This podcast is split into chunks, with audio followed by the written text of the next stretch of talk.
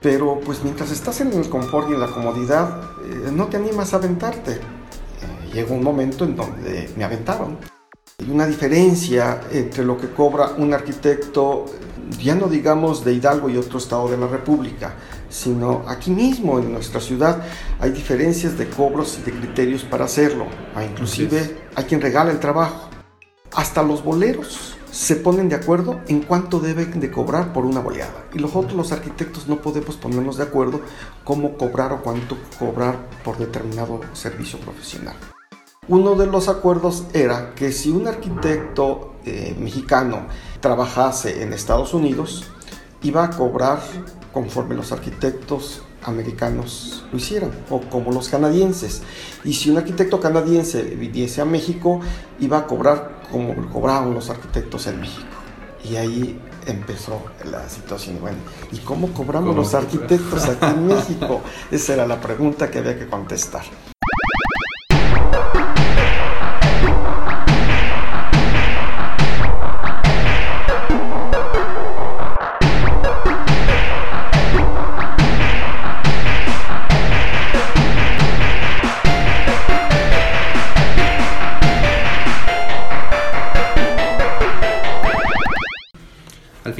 Profesión comienzan ahora eh, los temas sobre los contratos, sobre la obra, sobre la arquitectura en general y por supuesto sobre los honorarios.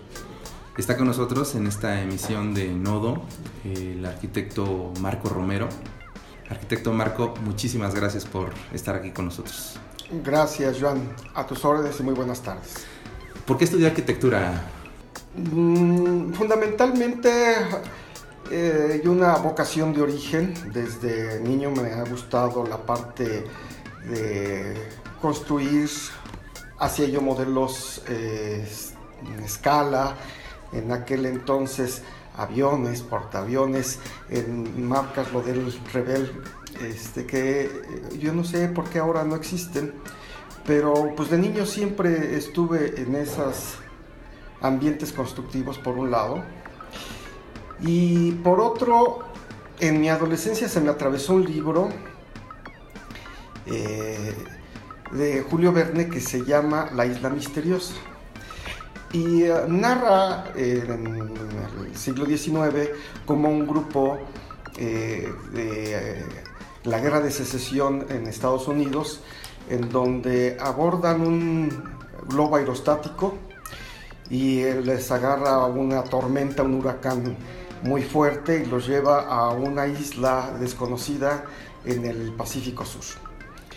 Y entonces, pues narra cómo pueden sobrevivir durante varios años y en particular había un ingeniero, el personaje se, llama Ciro Smith, en donde yo me identificaba con él, pues porque al final de cuentas era cómo poder sobrevivir en un ambiente inhóspito, este, con todo lo que la naturaleza le ofrecía. Eh, y me identificaba con él. Yo dije, híjole, cuando quieras ser grande, me identificaba con ese personaje. En algún momento, aunque él no, recuerda, no lo recuerda, mm, lo comentamos, estuve con el arquitecto Antón. yo era, antes de estudiar arquitectura. Sí, antes de estudiar arquitectura. Yo llegué en su despacho y arquitecto, yo quiero este, estar presente aquí en su despacho para aprender. Eh, fue una situación muy breve en un periodo vacacional entre la secundaria y la preparatoria misma. Y bueno, pues eh, cuando yo tomé la decisión, ya en términos de inscripciones y demás, ya era una decisión muy firme. ¿Entra a estudiar arquitectura? ¿En dónde estudia? Uno no tiene la vida comprada, ni la vida académica, por supuesto, tampoco. Participé en dos exámenes de ingreso, tanto en la Universidad Metropolitana por un lado y luego en la Universidad Nacional, la Autónoma de México. El resultado primero fue el de la Metropolitana y estuve allí un trimestre, allí inicié en Guamas, Capozalco, este trimestre que inclusive no terminé porque salieron los resultados ya propiamente de la UNAM, que era mi expectativa primera. Y entonces en noviembre del 81 ingresé eh, ya eh, firme, por llamarlo de alguna manera, en la Universidad Nacional Autónoma de México en el campus de Ciudad Universitaria. ¿Cómo fue el arquitecto Marco como universitario? Mm, ¿Cómo se definiría? Me considero una persona laboriosa, eh, pero que ese cambio entre salir de tu terruño, en este caso de aquí de Pachuca, por un lado, y cambiar de ambiente a una universidad diferente, eh, eh, entiendo que también hubo algunos aspectos que hubo que ir digiriendo poco a poco con el tiempo. Entonces, eh, aunado a una serie de cuestiones de salud propia, hubo una primera etapa muy eh, agresiva para con mi persona. Eh, fuera de ello, cuando regresé a la universidad después de un periodo de seis meses este, que estuve ausente trabajando aquí en Pachuca, eh, me parece que en esa segunda etapa me sentí ya más cómodo, más eh, enganchado eh, y más relacionado con la vida universitaria pues de una ciudad que también no deja de ser agresiva desde antes, digamos. Pero que, insisto, me resultó ya más cómoda y entonces aprendí a vivir en la Ciudad de México, aprendí la vida eh, del estudiante universitario en una universidad que es muy competida y que eh, me resultó más favorable y entonces la parte de laboriosidad en la que me, eh, me asumo como, como tal, como un estudiante laborioso, resultó que no nada más era un trabajo infructuoso, sino ya empezaba a tener situaciones productivas. ¿no? ¿Cómo fue su incursión ya en el mercado laboral? Bueno, en el mercado laboral hubo una, también una serie de situaciones que te da la vida. Saliendo de la propia carrera, tuve la oportunidad de empezar a dar eh, clases en la propia universidad como maestro auxiliar de uno de mis profesores. Eh, profesor que también me permitió trabajar como jefe de proyectos en su taller de arquitectura. Recuerdo con mucho cariño al arquitecto eh, Ernesto Natarén, eh, en donde en esa eh, doble oportunidad que me dio, pues empecé a tener una carrera en esa vida universitaria, de la propia UNAM por supuesto, y en su, taller, en su, en su despacho. Así estuve un periodo de poco más de dos años hasta que te das cuenta que no todo lo que desarrollas en la vida es la vida profesional o la vida académica.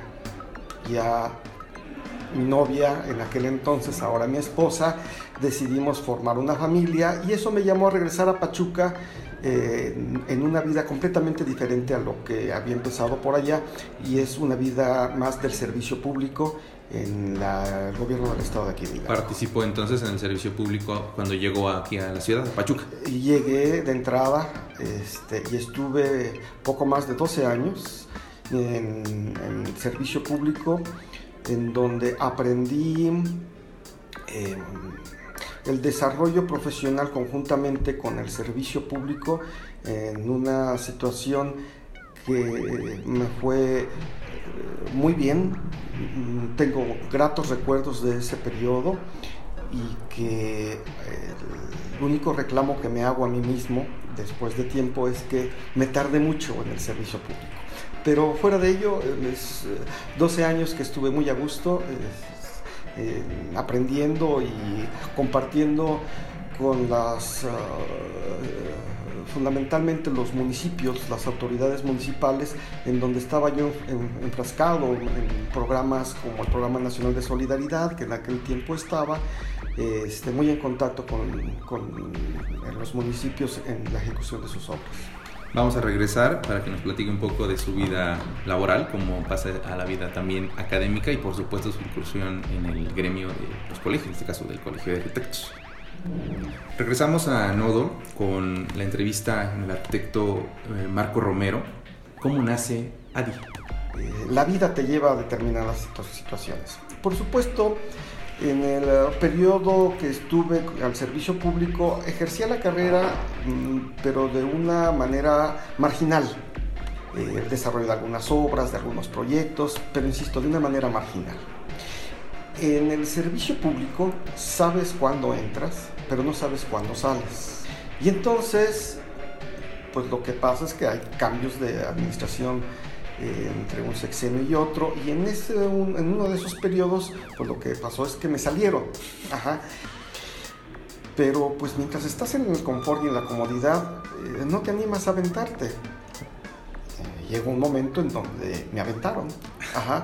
Y entonces fue irremediable de que aquellos aspectos que yo traía en mente, que algún momento los tendría que hacer, se precipitó y entonces surge Adi Consultores. Me interesa también saber, además de lo que nace con Adi, ¿en qué momento llega el gremio? Esa necesidad de gremiarte no impera. Sin embargo, cuando estás ya en la vida profesional, te das cuenta de que hay muchas ausencias, muchas necesidades, que si no estás unido, que si no estás eh, con objetivos comunes, atendiendo gremialmente, difícilmente lo puedes superar de manera aislada, de manera individual. En el mismo momento nace esa vida gremial con el Colegio de Arquitectos, lo que me lleva a que en el año 2004, con la anuencia del propio gremio, me haga presidente del Colegio de Arquitectos. Es lo que iba a preguntar, ¿no? Este, su paso por el gremio no solamente fue como, como un miembro, como un afiliado más, sino que también tuvo la responsabilidad de ser presidente del colegio. Platíquenos brevemente cómo fue esa experiencia. Fueron años de mucha intensidad. Cuando me responsabilizo de algo, me gusta hacerlo con mucha tingencia, con mucha entrega y este caso no fue la excepción. Trabajo que se desarrolló dos años que estuve al frente, pues está allí presente y que es un trabajo que nunca acaba. siempre hay cosas que resolver y cada presidente del colegio pone su especial estilo de trabajo, su visión correspondiente. En, cuando, cuando yo tengo mi primer acercamiento con el colegio fue inmediatamente después de haber egresado. Tengo una, una actividad alterna cuando estoy estudiando y en esa transición. Una de las primeras cosas que me encuentro cuando me acerco al colegio es eh, pues leer los estatutos, este, conocer el reglamento y ahí descubro eh, parte de esta información que tenía el colegio, que en ese momento para mí, un joven este, recién egresado, me resultó de suma importancia y era eh, el arancel para el cobro de honorarios. Me gustaría que me platicara, primero, para la gente que nos escucha, qué cosa es un arancel y después cómo nació el arancel del colegio. El arancel es un instrumento que permite poder establecer un acuerdo de honorarios profesionales entre quien recibe un eh, servicio profesional por parte de un arquitecto y el arquitecto mismo. El tema de los aranceles no es una situación que pudiese ser eh, voluntad eh, de las partes solamente. Hay también una recomendación eh, legal por parte de la Ley de Ejercicio Profesional del Estado de Hidalgo y en términos parecidos en las legislaciones locales de otros estados y ahora propiamente también de la Ciudad de México, eh, donde establece de que los colegios de profesionistas establecerán sus aranceles eh, para el cobro de honorarios profesionales. Entonces, hay una serie de servicios que requieren estipular cuál es el cobro correspondiente por esos servicios. El, hecho es de que ese cobro eh, por esos servicios profesionales, hay una diferencia entre lo que cobra un arquitecto, ya no digamos de Hidalgo y otro estado de la República, sino aquí mismo en nuestra ciudad hay diferencias de cobros y de criterios para hacerlo, inclusive a quien regala el trabajo. En aquel entonces eh, pensábamos de que inclusive el arquitecto Andrés Aradillas, que fue participé en, en, algún momento también de la elaboración de este arancel, comentaba, hasta los boleros se ponen de acuerdo en cuánto deben de cobrar por una boleada. Y nosotros los arquitectos no podemos ponernos de acuerdo cómo cobrar o cuánto cobrar por determinado servicio profesional. Entonces, el arancel es eso, establecer las bases para el cobro de servicios profesionales. ¿Cómo nace el arancel? Tiene una primera etapa de manera local. Aquí en el Colegio de Arquitectos de, Hidalgo eh, se forma una comisión precisamente para establecer ese, arancel. Y en esa comisión estuvo inicialmente el arquitecto Andrés, Andrés Aradillas, la arquitecta Yolanda Calva, que por cierto en su despacho trabajábamos, en alguna parte de esa elaboración estaba, estuvo el arquitecto Gustavo Quintanar y tu servidor. En esa primera etapa se, se logró tener, digamos, las bases para el cobro de servicios profesionales con criterios, eh, los criterios más sólidos eh, que nos llevaron después a eh, publicar el arancel del Colegio de Arquitectos de Hidalgo. Esa fue una etapa previa a que yo fuese presidente del Colegio de Arquitectos. Fue durante la administración del arquitecto Leonel Arriola. Y eh, recuerdo que la preocupación en aquel entonces de Leonel Arriola era, este, oigan, nos comentaba quien estábamos hablando, este, necesitamos entregar esto, porque además lo hacíamos a ratos, cuando nuestro trabajo lo podía soltar un poco, nos lo permitía para hacer esta, esta labor, y fue una labor que en ratitos durante cerca de un año permitió sacar, digamos, una primera versión, que es esa primera etapa. Cuando asumimos ya la responsabilidad del Colegio de Arquitectos, y en los trabajos de la Federación de Colegios de Arquitectos este, de la República Mexicana exigían que cada uno de los colegios, en aquel entonces poco más de 70 colegios este, que existían, pudiéramos aportar algún trabajo en temas nacionales. diversos temas este, que eran importantes en aquel entonces y entre ellos estaba el del arancel. Y yo me di la responsabilidad de llevar a cabo esa coordinación en el entendido de que no empezaba de cero. Ya había un trabajo desarrollado y lo que había que hacer era pues precisamente pulirlo, convencer a los colegios de arquitectos de todo el país para poder establecer un arancel ya no nada más local, sino nacional. Y esa fue una segunda etapa. En esa segunda etapa, digamos, lo que precipitó la anuencia de tener ese arancel nacional fue que estaban las negociaciones más álgidas, estamos hablando del año 2004, 2005, eh, con los, los homónimos de arquitectos de Canadá y de Estados Unidos derivados del Tratado de Libre Comercio, que ahora está en otra etapa, pero ese no es el tema y había que establecer ahí las bases de poder de, uh, compartir los arquitectos el trabajo profesional independientemente de dónde realizaras ese, ese trabajo profesional. Y había varios, acuerdos. Uno de los acuerdos era que si un arquitecto mexicano eh, trabajase en Estados Unidos, iba a cobrar conforme los arquitectos americanos este, lo hicieran, o como los canadienses. Y si un arquitecto canadiense viniese a México, iba a cobrar como cobraban los arquitectos en México. Y ahí empezó la situación. Bueno, ¿y cómo cobramos los arquitectos aquí en México? Esa era la pregunta que había que contestar. Entonces, lo que hicimos fue solicitar a todos los colegios de arquitectos del país sus aranceles correspondientes para ver cómo cobraban. Y bueno, pues ahí se empezó a hacer grandes revelaciones. Alrededor de 35 colegios, la mitad de los colegios dijeron no tener arancel. Eso no quiere decir que no cobrasen, simple y sencillamente no había una norma conforme hacerlo. ¿no?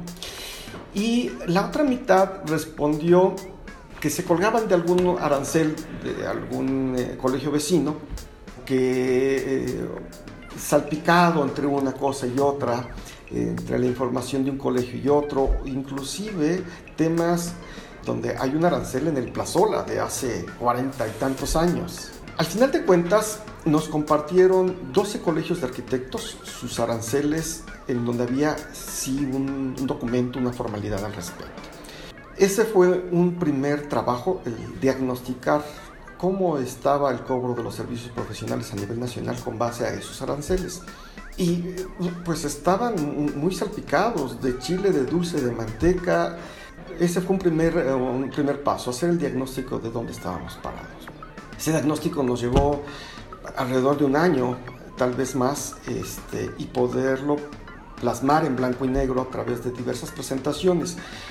La Federación de Colegios de Arquitectos tiene entre asambleas y congresos dos al año. En cada una de estas reuniones a nivel nacional este, dábamos avances. Eh, bajo ese esquema eh, introducimos las bases, en la primera etapa que ya habíamos desarrollado localmente, aportamos, incrementamos algunas situaciones de aranceles de colegios de arquitectos, en particular del de la Ciudad de México, del de Nuevo León, de Guadalajara, Celaya, algunos que recuerdo, eh, eh, donde aportaban algunas cosas que no habíamos contemplado, que no concebíamos en esa primera etapa local.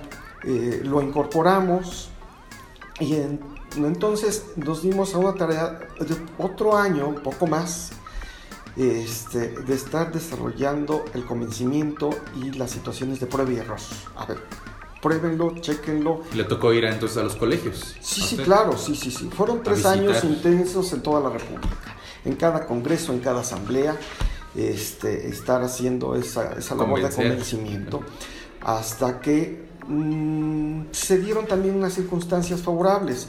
El entonces presidente de la Federación de Colegios de Arquitectos, el arquitecto Iván Cervantes Erosa, dio un impulso en particular al arancel.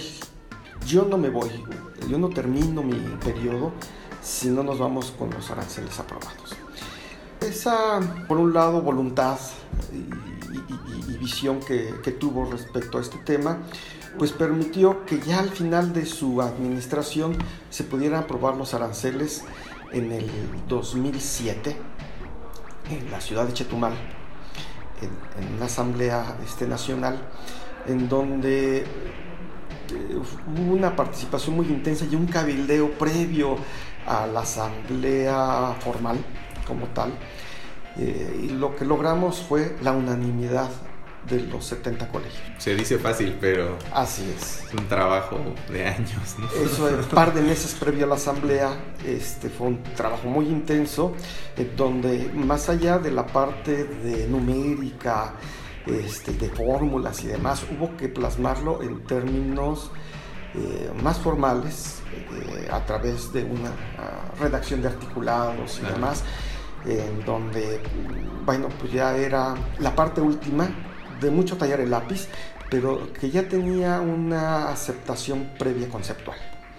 Entonces, eh, eso facilitó un poco ya las cosas en una aprobación conceptual para que ya con el detalle normativo y redactado artículo por artículo eh, se hiciera en Chetumal y es al final de cuentas en esa votación unánime eh, los transitorios del arancel estipulan de que serán revisados anualmente.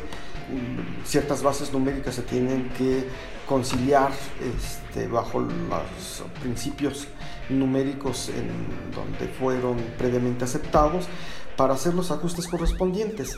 Entiendo, eh, después de que eh, los siguientes dos años estuve todavía eh, partiendo cursos del arancel en diversas partes del país, eh, de que eh, esa parte que está abierta para ir conciliando y entonces hasta la fecha casi desde origen está de la misma manera, aunque tiene un valor de actualización anual. Sigue, sigue siendo vigente, aunque lo recomendable podría ser tener esas actualizaciones como todo programa, plan y este, trabajo requiere.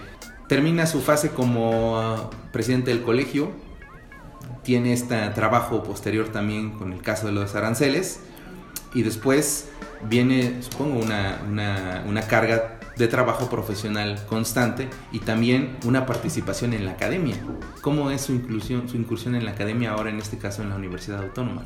Bueno, eh, después de, como te comentaba, un breve paso en la Universidad Nacional, cuando eh, prácticamente en forma simultánea que empecé la presidencia del Colegio de Arquitectos, en el 2005 inicié aquí mis actividades académicas. Eh, con la primera generación. La primera generación entró en el segundo semestre del 2004. Sin embargo, yo entré a dar una materia que era de segundo semestre. Entonces ya me tocó en enero del 2005 en la primera generación. Entonces, eh, siempre he tenido la convicción de que las universidades públicas son los que permiten atender en primera instancia las necesidades más sentidas de la sociedad, devolviéndole a la sociedad lo que la sociedad invierte en las universidades. Bajo ese esquema, yo siempre he estudiado digamos, en universidades públicas, aunque he tenido algunos diplomados en universidades privadas. No tengo nada contra las universidades privadas, pero mi convicción siempre ha estado en el estudio de universidad pública. Y siempre había yo querido devolver a la sociedad parte de lo que invirtieron en mí. Siempre lo he comentado eh, fuerte y querido. Yo podría estar aquí laborando en la universidad aunque no me pagase. Le debo mucho a la universidad. La prepa yo la desarrollé aquí en la, Universidad Autónoma del Estado de Hidalgo y es a la universidad en donde devuelvo también lo que la sociedad hizo en mí a través de la UNAM. la materia es costos. La materia, inicié con una materia de teoría del diseño arquitectónico, se llamaba percepción y organización del espacio. Teoría del diseño arquitectónico, al final de cuentas. Me gustaría que nos diera alguna recomendación de alguna película, alguna serie que le haya gustado, que quiera recomendar con la audiencia, de un libro y de una canción. Eh, empezaremos por la parte musical. ¿Qué le gusta que además, este, la parte musical siempre ha estado presente en mi vida y decía alguna, algún momento que si no fuese arquitecto yo hubiera sido director de orquesta, como la novena de Beethoven pero también la música mexicana, la música mexicana de concierto. Eh, y un bombón, bombón mexicano mm, que no es muy ah, comercial, por llamarlo así, que se llama Sensemaya. Me gusta mucho la novela de Saramago, Ensayo sobre la ceguera, Ensayo sobre la lucidez. Me parece que no llega a la tingencia del primero, pero también lo recomiendo. Pues muchas gracias, arquitecto. Gracias, Joan. Estoy a tus órdenes como siempre. Bueno, nos vemos en la siguiente emisión. Muchas gracias a todos por escucharnos y pues recuerden, estos no.